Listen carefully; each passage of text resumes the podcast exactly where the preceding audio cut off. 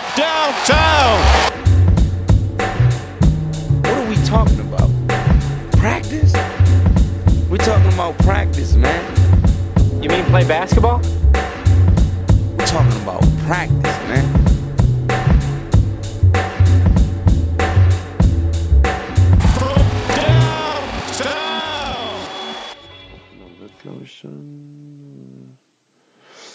Hallo und herzlich willkommen zu From Downtown im NBA und Basketball Podcast, Folge 131. Wie eure verwunderten Ohren mitkriegen werden, ist das schon die, die dritte Folge, die zweite normale plus Memory Lane, die dritte Folge innerhalb von acht Tagen. Das ist sehr untypisch für uns. Ähm, nichtsdestotrotz freuen wir uns natürlich, mal wieder ein bisschen öfter am Mic zu sein, jetzt wo wir gerade mal beide nicht so viel reisen, äh, lässt es das zu. Wir haben gerade kurz drüber gesprochen, was wir heute eigentlich besprechen wollen. Wir machen das so ein bisschen on the fly.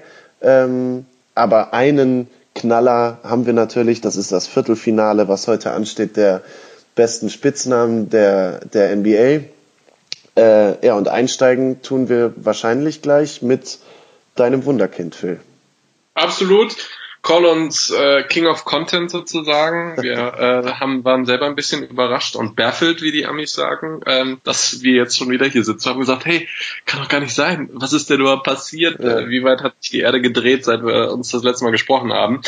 Ähm, aber du hast dann gesagt, du hättest äh, absolut kein Bedenken, dass wir da äh, eine gute Dreiviertelstunde, Stunde zusammenbekommen und ich denke, uns fallen einige Dinge ein. Übrigens ist dir wohl auch eingefallen, ähm, eventuell ein, äh, mir etwas schmackhaft zu machen, ein, ein, ein Spiel. Das stimmt. Du hast es äh, nicht weiter benannt. Ich weiß nicht, ob wir es diese Woche machen oder dann darauf, aber da bin ich natürlich gespannt drauf. Ja. Fangen wir vielleicht in der Tat an mit äh, dem Wunderkind und ähm, mir, ich weiß, Eigenlob stinkt, aber mir gefiel ähm, im Rückblick äh, ja doch die äh, das Intro für unsere Memory, Memory Lane Folge, ähm, wo zumindest vielleicht ein Teil oder manche von euch erst dachten, wir sprechen über ähm, Dirk und äh, sprachen dann natürlich über Paul Pierce und seine Celtics. Ähm, aber deshalb auch ganz interessant, dass ähm, der Staffelstab tatsächlich so ein bisschen übergeben wird. Das ist natürlich äh, jetzt ein bisschen viel des Lobes und äh, das wird Jahrzehnte brauchen, wenn es überhaupt geht, äh, bis man äh, in einen Atemzug ähm, Doncic mit, mit Dirk reden äh, oder nennen kann. Aber ähm, vom, von der Spielanlage her ist es natürlich eine absolute Faszination und sicherlich so einer der spaßigsten Spieler bislang, äh, sicherlich von den von den Rookies ähm, dieser Saison. Ja, äh, sehe ich genauso. Also ähm, der andere Top-Rookie sozusagen, mit dem, wo man lange gesagt hat, äh, das wird so das Rennen um die Rookie of the Year-Krone, ähm, Aiton aus Phoenix. Der macht ehrlicherweise, muss man sagen, auch echt einen grundsoliden Job. Ähm, aber natürlich sind die Highlights dann doch viel weniger flashy. Äh, du hattest vorhin schon äh, kurz, als wir, als wir fünf Minuten gequatscht haben, mal die, die Clutch-Performances von Doncic angesprochen. 20 Punkte im Schnitt, sieben Rebounds und fünf Assists sind natürlich eigentlich Nummern, die man nicht von einem 19, sondern von einem 29-Jährigen erwartet, der danach einen Max-Contract unterschreibt. Aber natürlich, du hast recht, ich finde, wenige Spieler machen diese Saison so viel Spaß wie er. Auf der anderen Seite habe ich gerade so ein bisschen ketzerisch dir die Frage gestellt, meinst du denn, dass die berühmte Rookie Wall ihn auch noch einholen wird und dass er da mal so 10, 15 Spiele haben wird, wo er mit dem Kopf dagegen rennt. Ja, da bin ich absolut überzeugt von, ehrlich gesagt. Ähm, ich glaube, er kann das ganz gut kom kompensieren mit Finesse und äh, und ähm, ja, so ein bisschen seiner für für sein Alter Altklugheit, sage ich jetzt mal, äh, Mhm. auf dem Court. Da, da lebt er sicherlich von. Ohnehin, äh, wie es so schön in dem Halleluja-Song heißt, ist äh, thick, thick and white. Ja. du hast es, glaube ich, auch schon mal gesagt. Ähm, die Athletik ist nicht ganz so sein, sondern eher die Finesse. Das hilft ihm dann natürlich, aber äh, wir wissen es, gerade Leute, die aus dem Amateurbereich kommen oder beziehungsweise bei ihm natürlich nicht, ähm, aber aus einer Saison, die nicht äh, 82 Spiele lang ist, ähm, da ist es eigentlich unvermeidlich, dass man da irgendwann gegen ähm, die besagte Rookie Wall äh, knallt und ich glaube, dass es bei Luka Doncic auch keine Ausnahme geben wird. Ja, vielleicht kommt es ja zur rechten Zeit irgendwie, dass er dann bei der All-Star Break so ein bisschen Zeit hat, sich zu erholen, obwohl aktuell von den, was ich gesehen habe, von den Standings daher, von den Votes, sieht's ja so aus, als sei er, glaube ich, im Westen der mit den drittmeisten Stimmen oder so. Also ähm, es scheint nicht nur so zu sein, dass wir ganz viel Spaß an ihm haben, sondern auch Millionen andere NBA-Fans natürlich. Ähm, die Rookie Wall, so komisch das klingt, muss ja nicht unbedingt nur im Rookie-Jahr kommen. Also es kann ja natürlich auch sein, in Boston gibt's da gerade so einen Fall mit Jason Tatum, dass eine super Rookie-Saison dann die Erwartungen so exorbitant hochlegt, dass man diese, diese Erwartungen und Expectations eigentlich gar nicht mehr managen kann. Jetzt legt Tatum gerade irgendwie 16 und 6 auf, trotzdem sind alle enttäuscht, weil sie erwartet hatten, dass er äh, in seiner zweiten Saison natürlich auch in den Medien so durch so Leute wie Bill Simmons gepusht, direkt zu einem All-Star-Kandidaten wird. Also dieses, da haben wir schon oft drüber gesprochen, Phil, die, die, dass Entwicklung nicht immer linear funktioniert, kann natürlich auch bei Luka Doncic einsetzen, dass er dann auch mal eine Phase hat von ein paar Monaten, wo es dann nicht so läuft. Aber Status quo, äh, und das finde ich, sollte man ja am allermeisten feiern, ist auf jeden Fall krass. Also diese Altklugheit ist, glaube ich, das, der beste Begriff, den man dafür nehmen kann. Oder diese auch schon so Abgewichstheit, wie unsere äh, Handballcoaches früher immer gesagt haben. Ähm, das macht ihm halt überhaupt nichts aus, sich in den letzten Sekunden den Ball zu krallen. Und äh, aktuell gehen die alle rein. Interessant dann zu sehen, wie es dann mal ist, wenn die alle nicht mehr reingehen. Aber ähm, das muss man mit 19 Jahren erstmal machen. Der große Vorteil, den er, äh, letzter Satz von mir vielleicht dazu, ähm, der große Vorteil, den er zum Beispiel Leuten wie Tatum oder anderen ganz jungen Spielern, ähm, Kevin Knox ist jetzt, sage ich mal, zwei Tiers darunter zum Beispiel bei den Knicks, aber den er hat, ähm, die halt vom Alter vergleichbar sind, dass er schon ein paar Jahre gegen ja. erwachsene Männer gespielt hat, einfach. Ne? Also ja. er ist zumindest, wenn auch nicht 82 Spiele, er ist Profi-Basketball gewohnt und hat halt nicht gegen Jugendliche und Kinder gespielt. Ja, absolut. Und ich glaube, das ist natürlich auch ein bisschen so ein äh, so ein Problem, dass es auch da kein, äh, kein, keine lineare äh, Entwicklung geben kann, insofern als dass man äh, aus der NCAA kommt, halt äh, gegen Profis spielt. Ich finde das auch immer ein bisschen schwierig, ehrlich gesagt, wenn ich mit Bekannten spreche, jetzt insbesondere Amerikanern, die äh, eher meist auch gleichzeitig recht stark College-Sport ähm, halt mhm. sich angucken. Ich bin da total ausgenommen. Die meisten von euch wissen das. Ich gucke äh, überhaupt gar kein College. Ähm, nicht nur, weil ich jetzt sage, ich habe dafür oder ich wähle meine Zeit äh, etwas etwas aus und gucke dann lieber Profis so, sondern eben ähm, vor allem, weil weil es doch Amateursport ist einfach und äh, von den in dem Fall zehn Spielern da auf dem Court halt bestenfalls jetzt außer es ist natürlich irgendwie ein Final Four oder sowas ähm, weiß ich nicht, vier, vier oder fünf halt ähm, in die NBA kommen und, äh, und weiß ich nicht, Profis werden. Ja. Insofern, ähm, ja, wird sich das zeigen, wie sich das entwickelt. Ich fände es ein bisschen verfrüht, ehrlich gesagt, diese Lorbeeren eines äh, All-Star ähm, äh, Teams schon. Ähm, äh, weder LeBron James noch Kevin Durant zum Beispiel haben es geschafft, in ihrer ersten Saison äh, All-Star zu werden. KD hat in seiner zweiten Saison sogar schon 25 aufgelegt und wurde es nicht. Insofern, ähm, klar, es ist ein Fan-Event. Wenn das wird, ist mir im Prinzip recht egal, aber äh, von der Wertschätzung her wäre es nicht ja. schlecht, wenn man noch ähm, was, was, ähm, ich habe doch noch einen Satz. Was viele Leute, ähm, so was das College angeht, dann immer behaupten aus Amerika, das liest man ja immer wieder. Ja, aber die Jungs, klar, die spielen natürlich irgendwie gegen ihresgleichen, also 17 bis 20-Jährige, sage ich mal, im, äh, im seniorigsten Fall aber die sind dann halt die große Bühne gewohnt, weil äh, die College-Spiele schon national übertragen werden, weil da 20, 30.000 Zuschauer sind. Im Fall von Luka Doncic ist das, glaube ich, so ein bisschen die Ignoranz der Amerikaner, weil ehrlich gesagt ein Champions League-Finale mit Real Madrid in Europa, wo er Finals-MVP geworden ist, das ist jetzt auch nicht so die kleinste Bühne. Also nur weil man, weil es nicht in den USA übertragen wird, heißt das jetzt nicht unbedingt, dass er keine Drucksituation und Öffentlichkeit äh, gewohnt ist. Denn äh, gerade ein Verein wie Real Madrid, jetzt nicht, nicht nur im Fußball, äh, da stehst du natürlich schon unter dem Blitzlichtgewitter der Journalisten. Also das würde ich mal, äh, das ist vielleicht eher wieder so ein Fall, wo die Amerikaner nicht so über ihren eigenen Tellerrand hinausschauen. Mhm. Naja. Ja, interessant ist übrigens auch, ich äh, vielleicht jetzt, wo wir schon einsteigen mit den Nuggets ähm, äh, aus der Liga, es gab eine Diskussion, ähm, äh, die angestoßen worden ist von, von Ole Ferks, glaube ich, äh, von, von Spocks, ähm, der äh, sich über Twitter, bei Twitter auch ein bisschen lustig gemacht hat über ähm, die Kings in dem Fall mal wieder, weil es ähm, Rumors gab, dass sie eben an Ines Kanter interessiert sind. Da haben wir vielleicht auch noch zwei interessante Dinge zum Schmunzeln im Anschluss an, an meinen Punkt, den ich jetzt mache. Ähm, dass äh, im Prinzip die Kings äh, jetzt wieder kräftig dabei sind, ein Team sich voller Center und Power Forwards zu spicken, nachdem sie ja, äh, glaube ich, in vier Jahren ungefähr vier Center gedraftet haben, unter anderem Papagiannis, äh, der ja nach einem Jahr schon nicht mehr äh, beim Team war. Ähm, ähnlich haben wir es ja übrigens auch mit Phoenix gesagt. Äh, Finde ich auch immer noch sehr interessant, dass Phoenix im Prinzip acht Small Forwards hat, äh, ja. gefühlt. Dann natürlich auch Trevor Reza holen musste, der äh, bekanntlich längst verschifft wurde. Äh, das ist alles für mich sehr sonderbar ähm, und amüsiert mich in gewisser Weise ähm, auch ein bisschen und äh, mal sehen, wo es da mit Enes Kanter weitergeht. Da wollte ich nämlich kurz äh, was zum Besten geben. habe ich dir geschickt.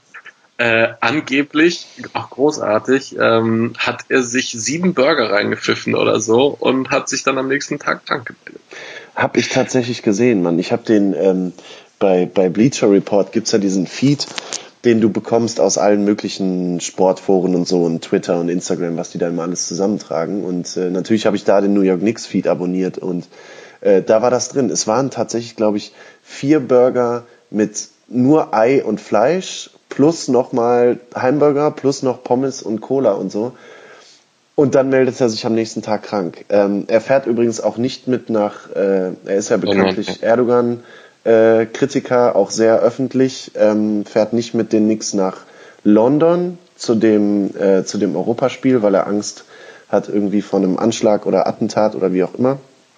Ähm, aber ja, ich sag mal so, dieses sich krank melden äh, passiert normalerweise immer, wenn man in Trade-Gerüchte verwickelt ist, dass der hm. Verein einen dann sitzen lässt. Und komischerweise ist das ja bei Ines Kenter so. Und er hat das vielleicht zum Anlass genommen, da gesagt, okay, wenn ich jetzt sowieso in Trade-Gerüchten bin und dann nicht spielen darf, aus Angst vor Verletzungen und so weiter und so fort, bis die Trades durch sind, dann gehe ich halt mal zu McDonalds oder wo er auch immer war und nehme mal die Speisekarte A bis Z. Äh, dass ja, das in New York gibt ja auch gute Bulettenbuden, ne? So ist es nicht, kann man ja mal machen. Ich denke, du hast die ein oder andere Erfahrung dabei. Das stimmt. Aber vielleicht nicht, wenn man 18 Millionen verdient.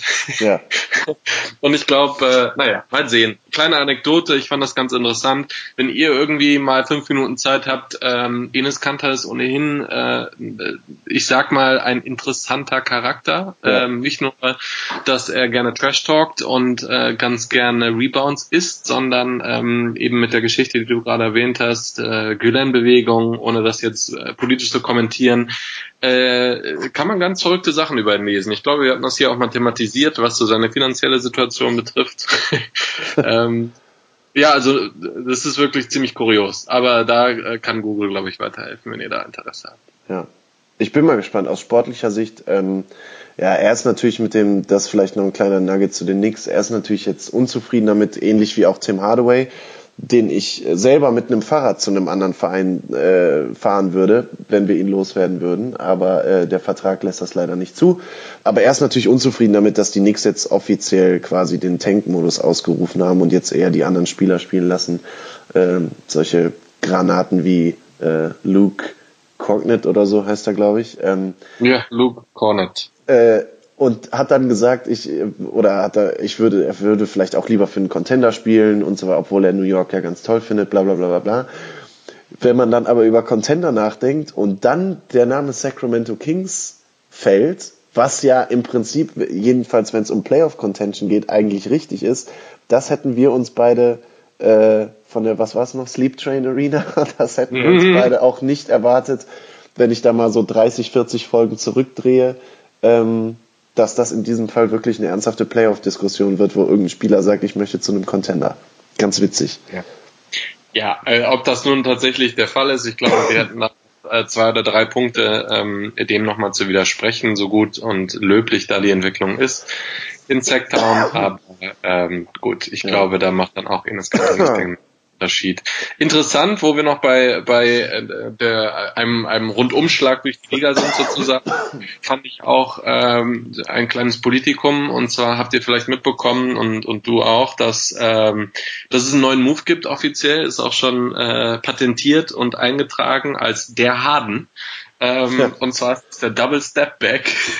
ich weiß nicht, ob du es gesehen hast, ähm, dass äh, James Harden im Prinzip, äh, es war gegen Utah Jazz, glaube ich, und Ricky Rubio, ähm, einen doppelten Stepback genommen hat, was natürlich vier Schritte sind und ähm, äh, es wurde natürlich nicht gepfiffen und äh, selbiges äh, wurde also aus der Ecke der Warriors häufig gesagt, dass, äh, dass das häufig passiert und, und viel mehr gepfiffen werden müsste.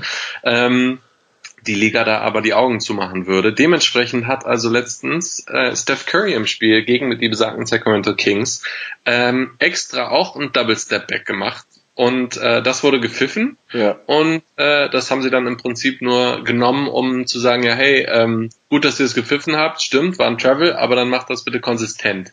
Und haben so geschickt, ehrlich gesagt, halt die Liga beeinflusst, weil wenn sie das verbal gemacht hätten, hätte es natürlich feins geregnet. Ich meine, äh, also ich finde es auch ziemlich clever, muss ich sagen. Äh, und ehrlich, ich, ehrlich gesagt ist es mir total schleierhaft, wie das nicht gepfiffen wird. Was man ja oft sieht und was ich auch okay-ish finde, dass bei einem Fast Break, wenn die Jungs äh, von knapp hinter der Freiwurflinie zum, äh, zum Dank abheben, dass da schon öfter mal drei, wenn nicht sogar vier Schritte drin sind. Aber da denke ich mir, naja, sie verschaffen sich ja jetzt, bis auf dass der Dank spektakulärer wird, was ja jeder sehen will, im Grunde keinen Vorteil dem Gegner gegenüber. Aber bei Harden ist das halt sein absoluter Killer-Finishing-Move und der entspricht einfach so, also es ist ja nicht mal knapp. Ne? Ich habe noch, ich hab noch ein anderes Meme gesehen, worüber ich auch, worüber ich auch ziemlich gelacht habe. Da ähm, hieß es äh, folgende Situation, Job-Interview. Äh, Your new job would require some traveling. Are you okay with that? Und die Person postet einfach als Antwort für Traveling im Job ein Foto von James Harden. Ähm, das heißt, äh, das ist ja in der ganzen Liga bekannt, wie du richtig sagst. Und wie gesagt, es ist ja noch nicht mal knapp. Es ist ja noch nicht mal so, dass man jetzt da drauf guckt und sagt, hm, also da hat er irgendwie seinen Pivot-Fuß bewegt oder wie auch immer. Nein, man, der macht einfach vier bis fünf Schritte. So. Das ist halt so krass offensichtlich. Ja. Ja, es, äh, es ist ehrlich gesagt schon so dreist, dass man eigentlich äh, anfängt zu schmunzeln. Ähm, mal sehen, wo das hingeht. Ich fand es auf jeden Fall ganz interessant. Äh, das sind sicherlich auch schon so Geplänkel ähm, in Hinblick auf eventuelle, äh, eventuelle Playoff-Matchups und ich glaube, da ist dann auch die Ehre mhm. gekränkt, insbesondere natürlich von, von Steph Curry ähm, seinerseits in, in seiner Shooter-Ehre sozusagen. Ähm, Interessant war auch, dass äh, natürlich das ein Geschmäckler hat, weil Harden äh, die Warriors besiegt hat. Ja. Einhändig, ist jetzt glaube ich schon ein paar Wochen her. Mhm. Ähm, mit einem Stepback, wo man gut auch gut und gerne tatsächlich auch einen Foul hätte pfeifen können ähm, an Draymond Green äh, oder von Draymond Green an Harden und ähm, das ist interessant und äh, auch eine der Storylines, wieso es sicherlich ganz schön wäre, wenn Houston sich weiter erholt und äh, Richtung Playoffs äh, marschiert. Aber das sieht ja aufgrund dieses wahnsinnigen Streaks ja ganz gut aus. Da haben ja. wir letzte Woche schon Ja, gestern waren es, glaube ich, wieder irgendwie 43-10 und keine Ahnung, wieder irgend so ein Wahnsinns-Triple-Double. Ähm, mein Husten ist immer noch nicht ganz weg. Nervt krass. Sorry für die für die Reihenhusterei die ganze Zeit. Ähm, eine Minute würde ich doch ganz gern noch mit dir bei den Warriors bleiben. Über die sprechen wir eigentlich nicht, weil wir immer sagen, hm, naja, wichtig wird sowieso in den Playoffs. Ob die jetzt mal fünf Spiele in Folge verlieren, ist uns ehrlich gesagt Latte. Ähm, letzte Woche wurde gesagt, und das hat mich ziemlich gewundert, dass es ein festes Datum gibt, dass am 18.01. Boogie spielen soll. Ähm, natürlich nach der krassen Verletzung, die er hatte, äh, wird, das, wird der 18.01. dann wahrscheinlich erstmal der Auftakt sein für 10 Spiele, a 15 bis 20 Minuten oder so, da, dann, mhm. und keine Back-to-Backs, wie man das halt so kennt. Aber nichtsdestotrotz, ähm, glaubst du, dass das eine Dynamik ist, die die Warriors schnell für sich rausfinden werden, wie man einen Big Man wie Boogie ins Spiel integriert? Weil ich sag mal, den Ball einfach mal unter den Korb in die Mitte schmeißen für ein paar Possessions. Das ist jetzt in den letzten Jahren eher recht wenig der Fall gewesen, es sei denn, Durant hat mal auf der 5 gespielt. Ähm, glaubst du, das wird recht schnell gehen, allein weil, wie man sagt, wenn so viel Talent sich im Raum befindet, dann werden die, werden die schon einen Weg finden? Oder meinst du, dass äh, Boogie, auch wenn er dann wieder fit ist Richtung März und es dann im April in die Playoffs geht, doch eher jemand sein wird, der in der Crunch oder der dann von der Bank kommt, so dass es gar nicht diese, also die Death Lineup der Warriors wird weiterhin die Death Lineup mit Draymond und Iguodala sein und nicht zwingend mit Boogie, weil es einfach nicht das klassische Warriors Spiel ist. Ja, ich, in der Tat glaube ich zweierlei. Ähm, ich denke, der Rost muss da erstmal runter. Äh, mhm. das heißt, äh, Gott sei Dank spielen die Golden State Warriors ja recht, äh, recht viel ähm, Garbage Time. Das heißt, im Prinzip gibt es da ein paar Minuten, die abfallen für ihn, um äh, ein bisschen wieder in Schwung zu kommen nach so einer verrückten Verletzung. Und ähm, ich denke, das wird auch einige Zeit dauern. Die viel wesentlichere Frage ist natürlich die zweite, ähm, inwieweit äh, er sich ins Teamgefüge ein äh, in, integrieren kann und dann eventuell auch wesentliche Minuten spielt, wenn es darauf ankommt. Das sehe ich momentan ehrlich gesagt noch ein bisschen kritisch, ähm, äh, vor allem aufgrund der Defensive, weil er natürlich nicht so agil ist, wie wenn man äh, jetzt mit mhm. Raymond auf spielt. Ich glaube, offensiv hatte letztes Jahr dann ähm, schon mit, mit äh, Anthony Davis dann bei den Pelicans eigentlich sich gut einfügen können in, in mehr oder minder ein superschnelles Tempo, Run and Gun, auch äh, was seine Dreier betrifft. Hat viel Range, also ich glaube, offensiv muss man sich da keine Gedanken machen. Aber defensiv hm, weiß ich nicht, inwieweit man da wirklich längere Stretches ähm, äh, mit KD, mit Steph, mit Clay und mit Raymond spielen kann. Ähm, da sehe ich ehrlich gesagt eher andere kreativere Lineups äh, und Kombinationen ob das dann mit Quinn Cook, Jerebko und, äh, und Livingston zum Beispiel ist, da hilft er sicherlich mit seinem Shooting und mit seinem, seinem Playmaking. Ja. Ich glaube, das hilft ihm schon. Nur ähm, ob er dann tatsächlich bei, bei den, bei den Hemp Five dazu gehört oder ein neues ist, das weiß ich nicht. Ja. Ja, sich genauso. Also ich glaube, er, er hat letztes Jahr, bevor er sich verletzt hat, 27-12 aufgelegt und war in der MVP-Diskussion mit drin. Ich glaube, er ist zu gut, um ihn zu vernachlässigen. Aber wie du sagst, an vielen Stellen vielleicht auch vor allem in der Defense zu unflexibel, ähm, um das, was die Warriors so krass auszeichnet, dann äh, ähm, dann, dann irgendwie da, da die Crunch-Time-Minuten zu spielen. Aber es ist natürlich eine andere Option. Ne? Ich meine, wenn dir zum Beispiel jemand wie, wenn du, wir haben gerade Houston angesprochen oder du hast Houston angesprochen, Matchups in den Playoffs, wenn dir dann so, so jemand wie Capella Probleme bereitet, dann ist es natürlich ein absoluter Luxus, den auch mal an der anderen Seite des Courts müde zu machen, indem du den Ball zehnmal hintereinander zu Boogie reinschmeißt, der ja. äh, körperlich da ordentlich was gegenzusetzen hat. Ne? Also das ist schon äh, ein Luxusproblem, was glaube ich, äh, ja, was kein anderes NBA-Team einfach hat. Ne? Ähm, Gib mir mal äh, eine Wahrscheinlichkeit ähm, äh, gemessen an 100% maximal. Ähm, es ist Februar nächsten Jahr, äh, diesen Jahres oder sagen wir mal Anfang März ähm, und Boogie schied so ein bisschen Richtung Free Agency. Wir beide sagen natürlich, dass er äh, im nächsten Jahr ein anderes Trikot überzieht und äh, nicht mehr bei den Warriors ist und das quasi nur eine, eine Zwischenstation ist. Er will natürlich aber auch äh, einen vernünftigen Vertrag haben, nachdem er dieses Jahr äh, halt sozusagen das Minimum genommen hat. Wie hoch ist die Wahrscheinlichkeit, dass es da Stunk geben wird, aufgrund Minuten, Shots und so weiter und so fort? Hm. Also Stunk gab es ja sowieso. Also ich glaube, in diesem Jahr kann ich mir vorstellen, dass er sich da doch noch recht unterordnen wird, weil es in seiner Karriere nie wieder so leicht sein wird, einen Titel zu gewinnen, leicht in Anführungsstrichen. Äh, und das hat er dann erstmal in seinem CV drin. Ähm, auf der anderen Seite, klar, die großen Verträge kriegt er natürlich nur über große Zahlen. Ähm, ich bin mir gar nicht so sicher, Phil, ob das so hundertprozentig klar ist, dass er die Warriors verlässt im nächsten, ehrlich gesagt. Weil nehmen wir mal an, Kevin Durant würde nicht bei den Warriors bleiben, dann hätten sie natürlich Platz und könnten ihm dann einen Vertrag geben, den oder könnten dann recht flexibel mit den Verträgen umgehen. Aber selbst wenn KD bleibt und äh, Boogie dann dann wohl oder übel doch gehen muss, Vielleicht unterschreibt er erstmal so einen 1 plus 1 Vertrag, so wie Durant und, äh, und LeBron das zum Beispiel immer machen, ähm, wo es für das Team, was ihm, sagen wir mal, keine Ahnung, 20 Millionen gibt oder so, kein großes Risiko ist, weil sie wissen, wenn es halt nichts wird, dann sind wir ihn nach einem Jahr wieder los.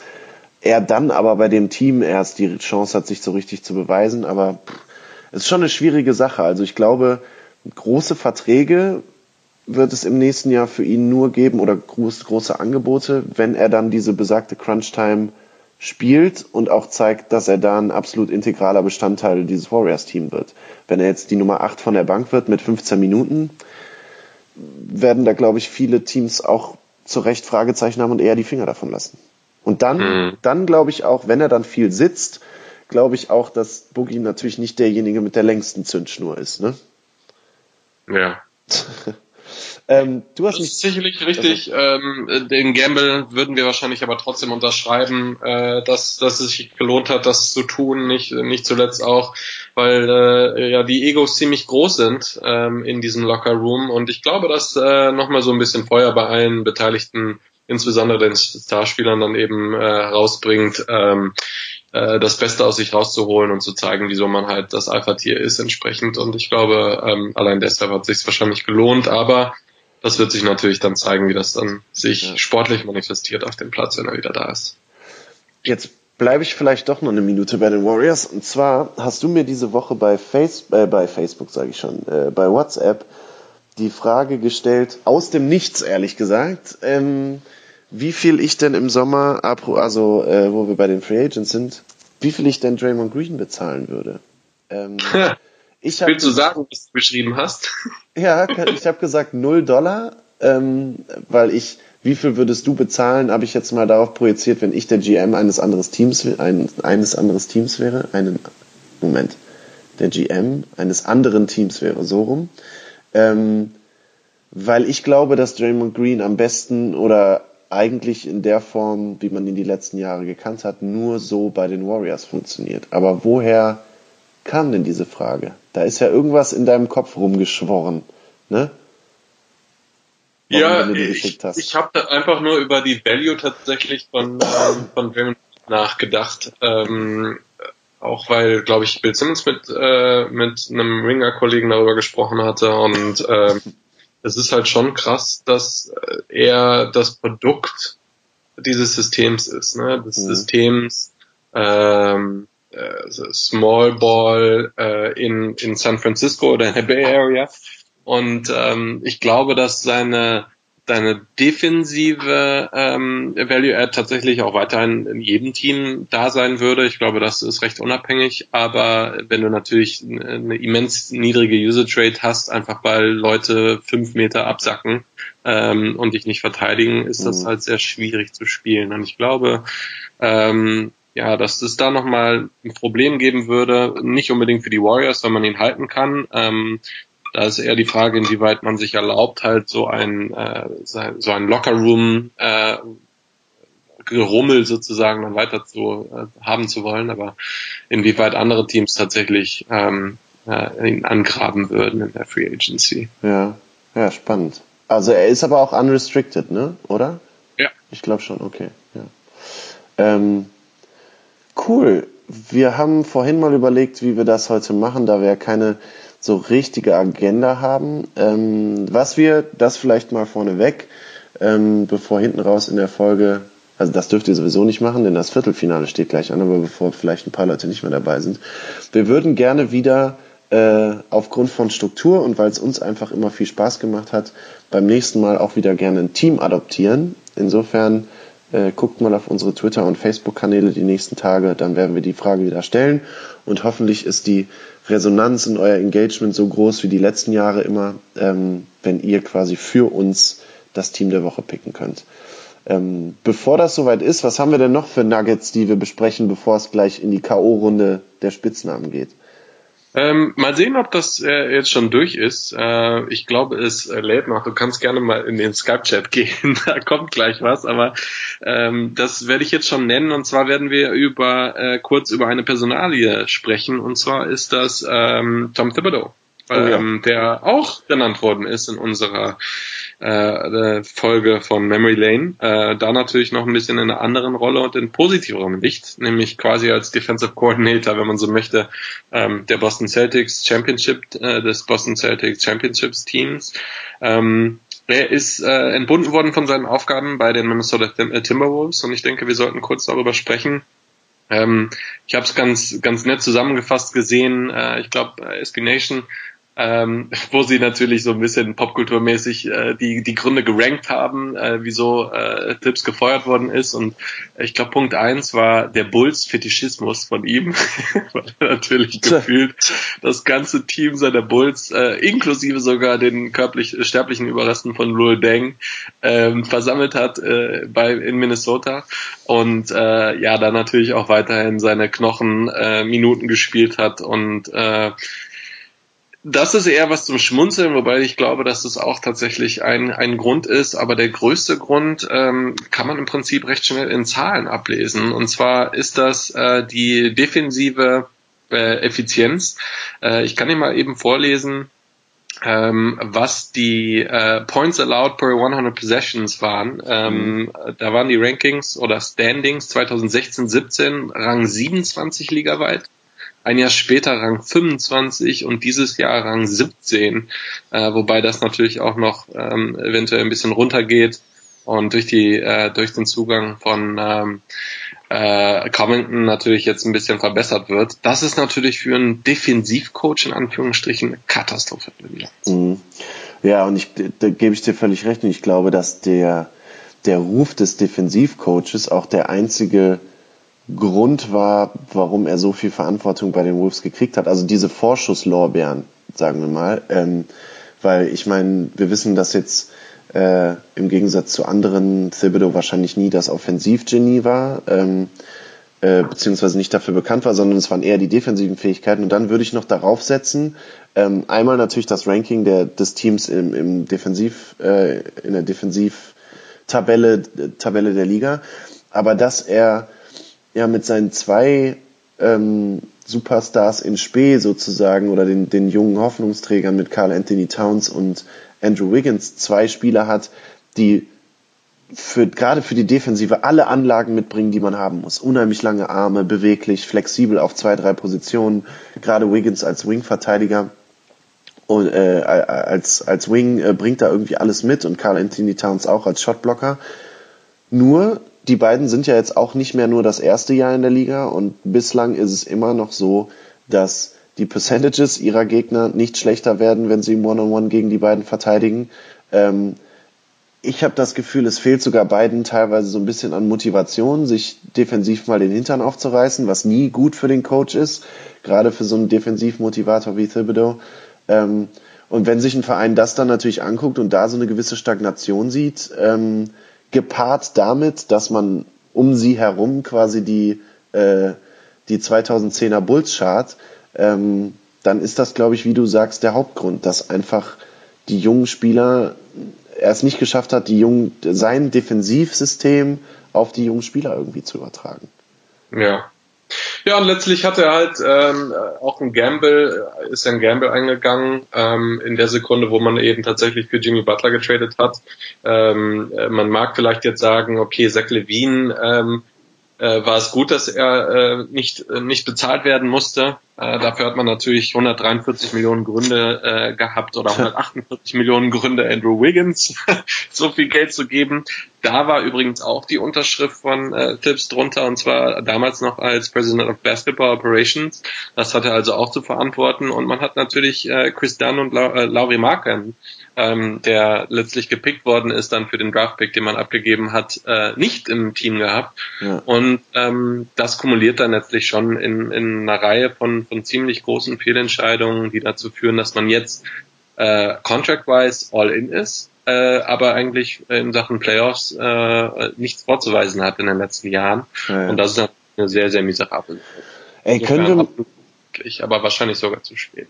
Ja, können wir mal, also können wir mal festhalten, dass dieses, dieses Projekt der letzten Jahre, einem Trainer auch noch eine zweite, ja. Äh, ja. einen zweiten Job zu geben, dass das einfach überall scheitert. Ja. Egal wer, egal welche Franchise, egal welcher Coach, überall ist Stan es Van Gundy auch natürlich bei Detroit längst. Äh, Stan Van Gundy bei Detroit, Doc Rivers bei den Clippers, Thibodeau bei den Wolves. Es geht immer in die Hose, jedes einzelne Mal. Was auch völlig klar ist, weil man sich eben, weil man eben nicht zwei Jobs mit 100 Prozent ausfüllen kann, aber diese, diese wahnwitzige Annahme, dass nur weil man äh, im Training Jungs eine Sportart beibringen kann, dass man auch gleichzeitig genauso gut auf der Business-Seite der ganzen Sache ist, ähm, das habe ich sowieso nie verstanden, aber dieses, dieses Projekt äh, sollte doch nun mal in der NBA, es sollte sich doch rumgesprochen haben, dass äh, egal wer das macht, dass es immer in die Binsen geht. So, irgendwie war, jetzt, jetzt ist wieder super. Irgendwie gerade war es so, äh, äh, äh, äh, äh, als wäre so ein. Ja, klar. Sollen wir loslegen? Ja, klar, es wird schon aufgenommen. Okay, Ja, ähm, entschuldigt dieses kleine Intermezzo. Ähm, äh, wenn wir clever wären, könnten wir dann natürlich immer äh, geschickt Werbe, Werbung einspielen, sind wir aber nicht.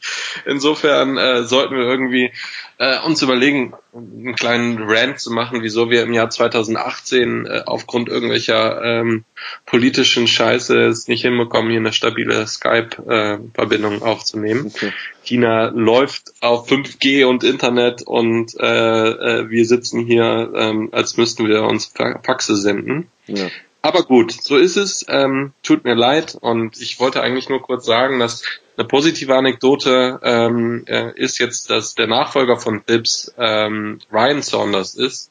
Und äh, der Name Saunders ist natürlich bei den Minnesota Timberwolves nicht zuletzt wegen ähm, Flip. Flip Saunders und seiner Zeit als Head Coach äh, der Kevin Garnett äh, Timberwolves natürlich ähm, äh, in sehr gutem Klang. Insofern äh, mal sehen, was er da äh, als Head Coach jetzt fabrizieren kann.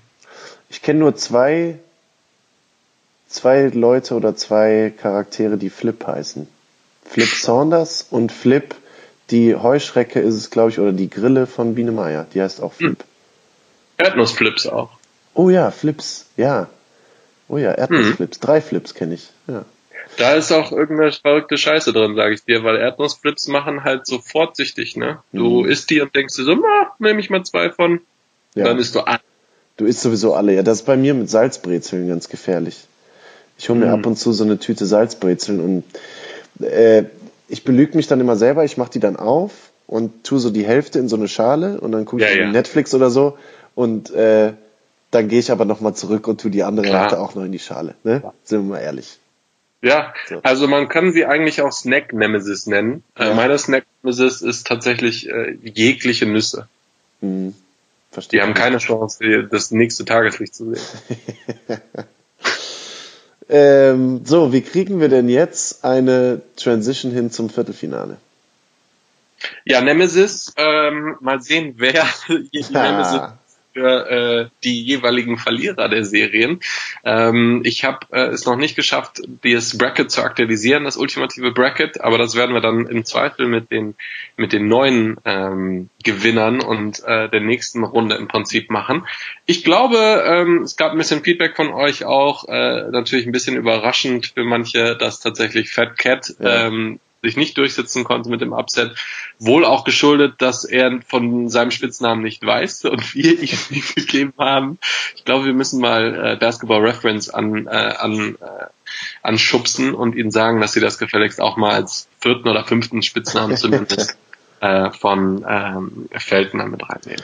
Oder vielleicht schreiben wir ihn mal auf Instagram an, weil ich kann mir nicht vorstellen, dass er so viel Fanpost bekommt, dass unsere Nachricht da untergehen würde. Aber er hat noch, also der, der einzige Spitzname ist tatsächlich Fels hier bei Basketball Reference und das ist natürlich ziemlich schlecht, ne? Ja, da muss Also da will, will, er vielleicht sogar Fat Cat lieber haben. Ich wollte gerade sagen, irgendwas in Richtung Übergewicht muss da schon mit rein, das weiß er auch selber. Ne? Hm. Ja. Wäre äh, ja übrigens auch seit Fat Lever äh, nicht äh, der erste, der Fat als Spitznamen hat. Und äh, der Mafia-Pate Fat Tony. Oh. Ja. Naja, wie auch immer. Also, äh, wie du gerade richtig gesagt hast, äh, im Achtelfinale ist er dann leider ausgeschieden. Man muss aber sagen, die Competition, wenn wir zurückblicken aufs Achtelfinale mit Magic Johnson, war auch einfach zu krass, oder? Ähm, ich meine, der Hauptgrund, den wir damals genannt haben, dass eigentlich keiner mehr den richtigen Vornamen von Magic kennt, äh, da ist es schon, also ich würde sagen, so, so, eine Ehrenrunde konnte Fat Cat da doch noch, also es war kein Sweep, sagen wir mal, aber, aber eigentlich schon 4 zu 1 mindestens, oder? Ja, also Point Differential war schon äh, auf die gesamte Runde gerechnet 20, ja. aber ein Spiel ähm, ist halt in Overtime gegangen. Ja, ja, ja, ja genau, ja, genau. Aber ähm, Sweep war trotzdem, glaube ich. Ne? Aber wir haben natürlich jetzt auch geile, also selbstverständlich haben wir das, aber da sind halt auch geile Matchups dabei fürs Viertelfinale. Ja. Also welche Namen da noch dabei sind, da muss man sich wirklich nicht vor verstecken. Ja, fangen wir doch mal an mit dem ersten von vieren.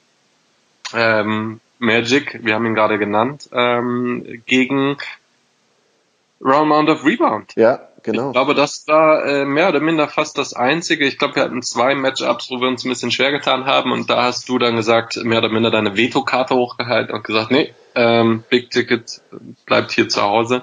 Ja. Und äh, es wird dann tatsächlich Round Round of Rebound. Ja, also ähm, ich hatte es ja in der letzten Folge schon mal gesagt, meine eigenen Kriterien waren, äh, wo du eigentlich dann das wichtigste Kriterium von allen nochmal dazugenommen hast, nämlich sowas, äh, dass man, dass der Spitzname berühmter ist als der Name, das muss eigentlich das ultimative Kriterium sein. Aber ähm, meine Kriterien waren, dass der Spitzname sich entweder auf die Persönlichkeit oder den Spielstil des, desjenigen direkt beziehen muss. Und Round Mount of Rebound als Charles Barkley, undersized Power Forward, immer mit ein bisschen äh, zu viel, zu viel Burgern äh, um die Hüfte. Enis Kenter lässt grüßen. Ähm, da dachte ich, naja gut, also der, der Einzug ins Viertelfinale, den hat er schon verdient.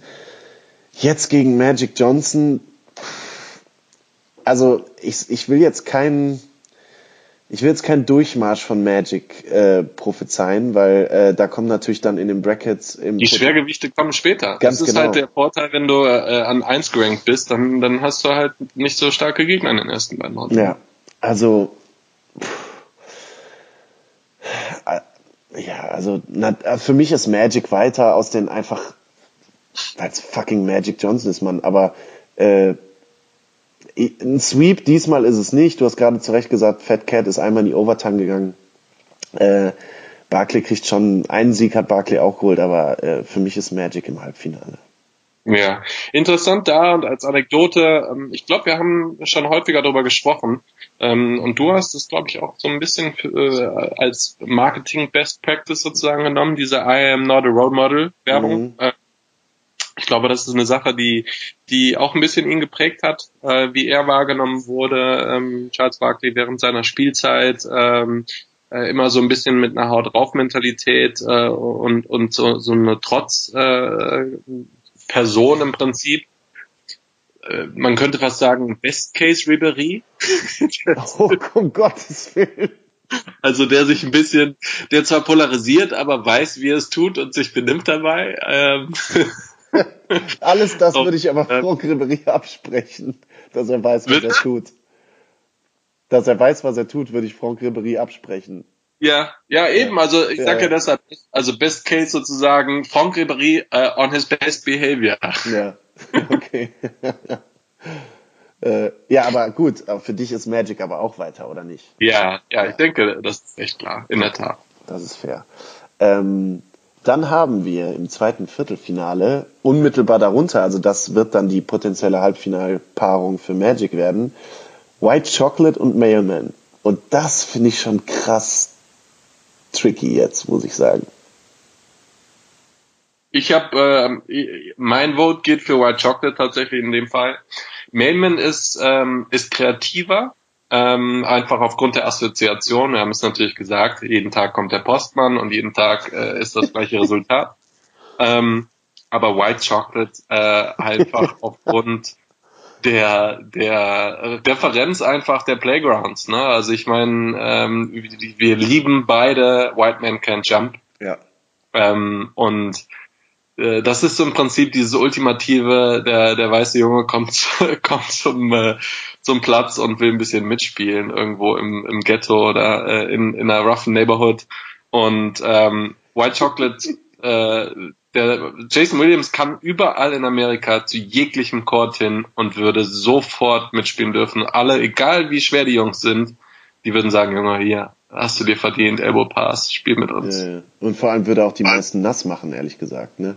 Ähm, es ist krass, dass du das genauso sagst, weil ich würde White Chocolate auch sagen, genau aus dem gleichen Grund, denn ähm, da würde ich den Vorzug dem Spitznamen geben, der eben nicht irgendwie von der Presse oder so gegeben worden ist, sondern White Chocolate ist halt so ein, das ist halt so ein richtiger Streetball-Name einfach, ne? Und Mailman oder andere, die da noch folgen werden, die, das sind irgendwie Marketingnamen. Das heißt nicht, dass die nicht kreativ und cool und lustig sind, aber ähm, wir haben da später noch einen, der, äh, glaube ich, eher aus der Richtung Streetball und äh, irgendwie so kommt und deswegen äh, finde ich das auch cooler und ähm, ja, für mich wäre das Halbfinale auch und das ist ein echtes Schwergewicht und Ja. ein echter Kracher. Ähm, da müssen wir uns mal gut ein paar Bullet Points irgendwie zusammenschreiben. Magic Johnson gegen White Chocolate.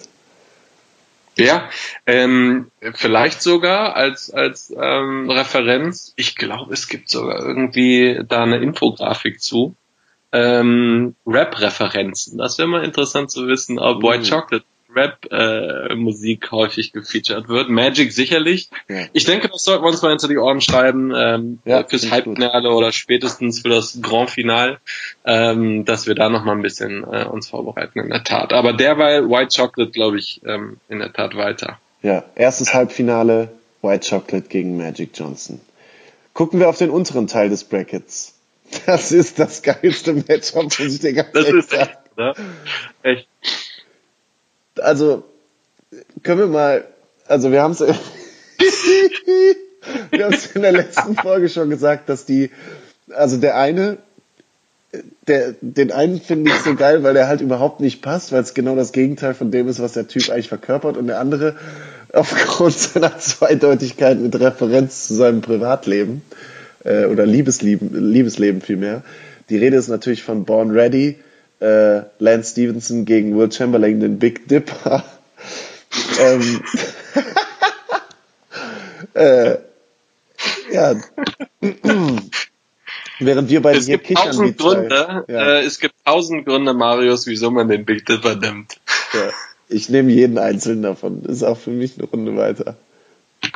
Also versucht Ähm, das doch mal, also ne, ohne jetzt, also, aber ihr könnt ja mal, ihr könnt ja mal versuchen, so einen Spitznamen zu visualisieren. Dann, also, Ja, ich meine, das kommt ja, der, der Claim kommt ja nicht von ungefähr. Ähm, er hat ja äh, im Zweifel mehr Zeit angeblich ähm, in Privatgemächern verbracht, wahrscheinlich als auf dem äh, äh, Trainingsgelände. ja, Ähm, insofern äh, natürlich auch mit dem Prestige äh, und der, der Person dahinter, Will Chamberlain, hat ähm, nicht nur im Basketball einige, einige Rekorde inne und ich glaube, insofern äh, kommt der Big Dipper hier eine Runde weiter. Äh, Lance Stevenson äh, ist natürlich eine Ikone, äh, in Anführungsstrichen, weil er so viel Scheiße gebaut hat. Äh, diese ins Ohr pusten, äh, das war ja großartig. Schnürsenkel aufmachen, alles mögliche. Also das war äh, Ja. der Hammer. Indiana, die Indiana Series äh, gegen die Cavs waren auch echt underrated, muss man sagen. Ne? Paul George, Roy Hibbert, ähm, das David- war schon fein. Danny Granger noch teilweise. genau. David West war, glaube ich, auch noch da.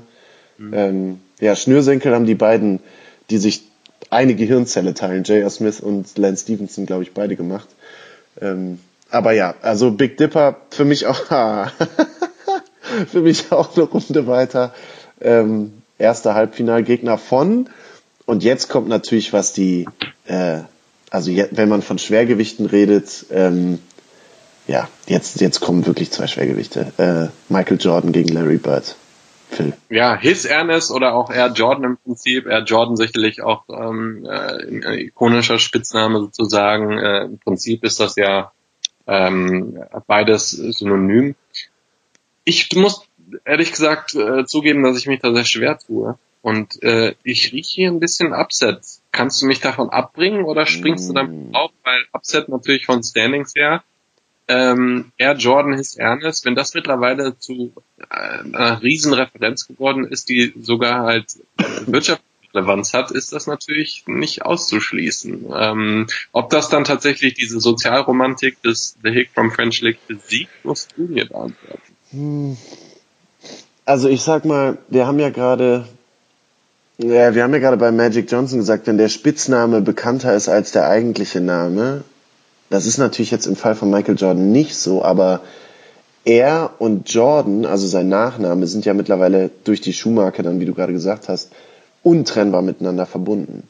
Ähm, das würde für ihn sprechen. Woher der Spitzname kam, ist natürlich die, seine körperliche Freak Nature, dass er einfach höher, länger und weiter springen konnte als jeder andere. Ähm, ich finde aber, ich finde einfach den Spitz, also ich finde einfach, der Impact von Jordan ist größer, aber ich finde der Hit von, Hick vom French Lick einfach viel kreativer. Und jetzt weiß ich nicht gerade, was bei mir überwiegt. Ja, ist schwierig. Ähm, ganz unterschiedliche Hintergründe warte, natürlich. Ich finde das Ähm, übrigens so hardcore. Ich finde das so geil, wie, wie ernst wir darüber diskutieren. Ja. Äh, ich meine, wenn man Hick von French Lick liest, ist natürlich echt ähm, äh, immer so, dass da Anekdoten einem, ähm, sag ich mal, in den Kopf kommen, dass damals teilweise noch ab und zu noch mal eine Fluppe geraucht worden, äh, wurde halt zur Halbzeit und äh, dann die die Bierflaschen geöffnet wurden nach dem Spiel, man irgendwie ein Back-to-Back hatte. Ähm, das das hat da natürlich auch einen gewissen Einfluss mit äh, mit drin. Und, Ja, du äh, weißt, wie du mich kriegen kannst, ne? So, dann, äh, ne, ich gehe auch mit Larry Bird. Jordan ist raus. Zack. Bei Fluppe hat sich nicht. Bei Fluppe und einem Bierchen nach dem Spiel, ähm, ja, Jordan. Ja, da kommt Hand, da kommen die Handballer bei uns durch. da kommen die tatsächlich. Durch. So, also, äh, Halbfinale Set. ja, Halbfinale Set, äh, Michael Jordan erst, äh, nee, Zweitrunden aus. Ähm, Halbfinale, The Big Dipper gegen The from French League, Alter. Äh, und Magic Johnson gegen White Chocolate. Ich finde, das ist in beiden Bracket-Teilen absolut würdiges Halbfinale. Ja. Also äh, ich, es kam auch nicht so viel Feedback von Leuten, ähm, dass wir dass wir Spitznamen vergessen haben.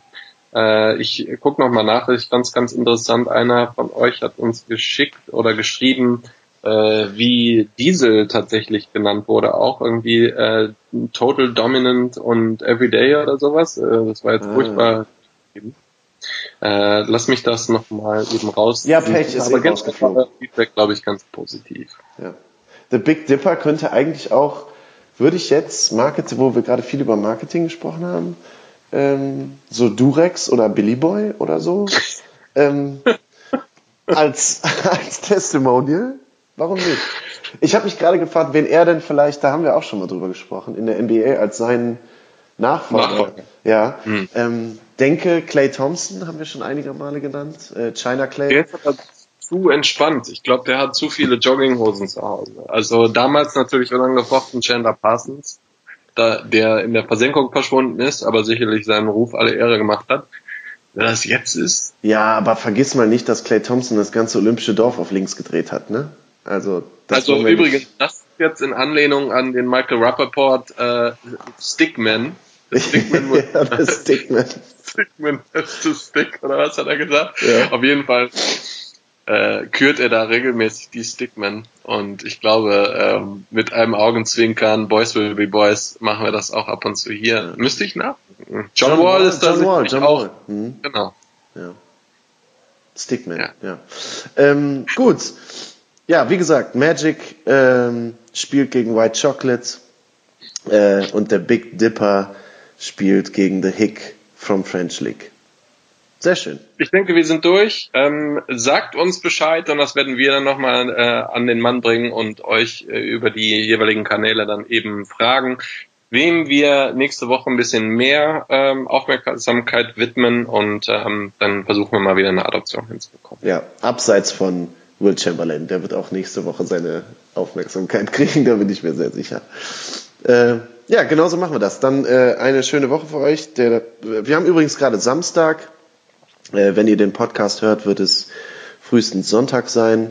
Ähm, ja, dann geht das Bracket hoch und so weiter. Was ihr auch machen könnt, obwohl wir da eigentlich relativ wenig in der Vergangenheit Meinungen zugelassen haben, ehrlich gesagt, ist äh, uns mal sagen, falls es denn dann noch eine neue Folge Memory Lane irgendwann mal geben sollte, die kommen ja wie bekanntlich, äh, wie ihr das wisst, so in sechsjährigen Abständen, äh, wenn, ihr, wenn, ihr da gerne, wenn ihr da gerne hättet. Aber ähm, da haben wir mit Sicherheit noch ein bisschen Zeit, um uns das zu überlegen. Äh, ja, dann bis die Tage und tschüss from downtown. Reingehauen.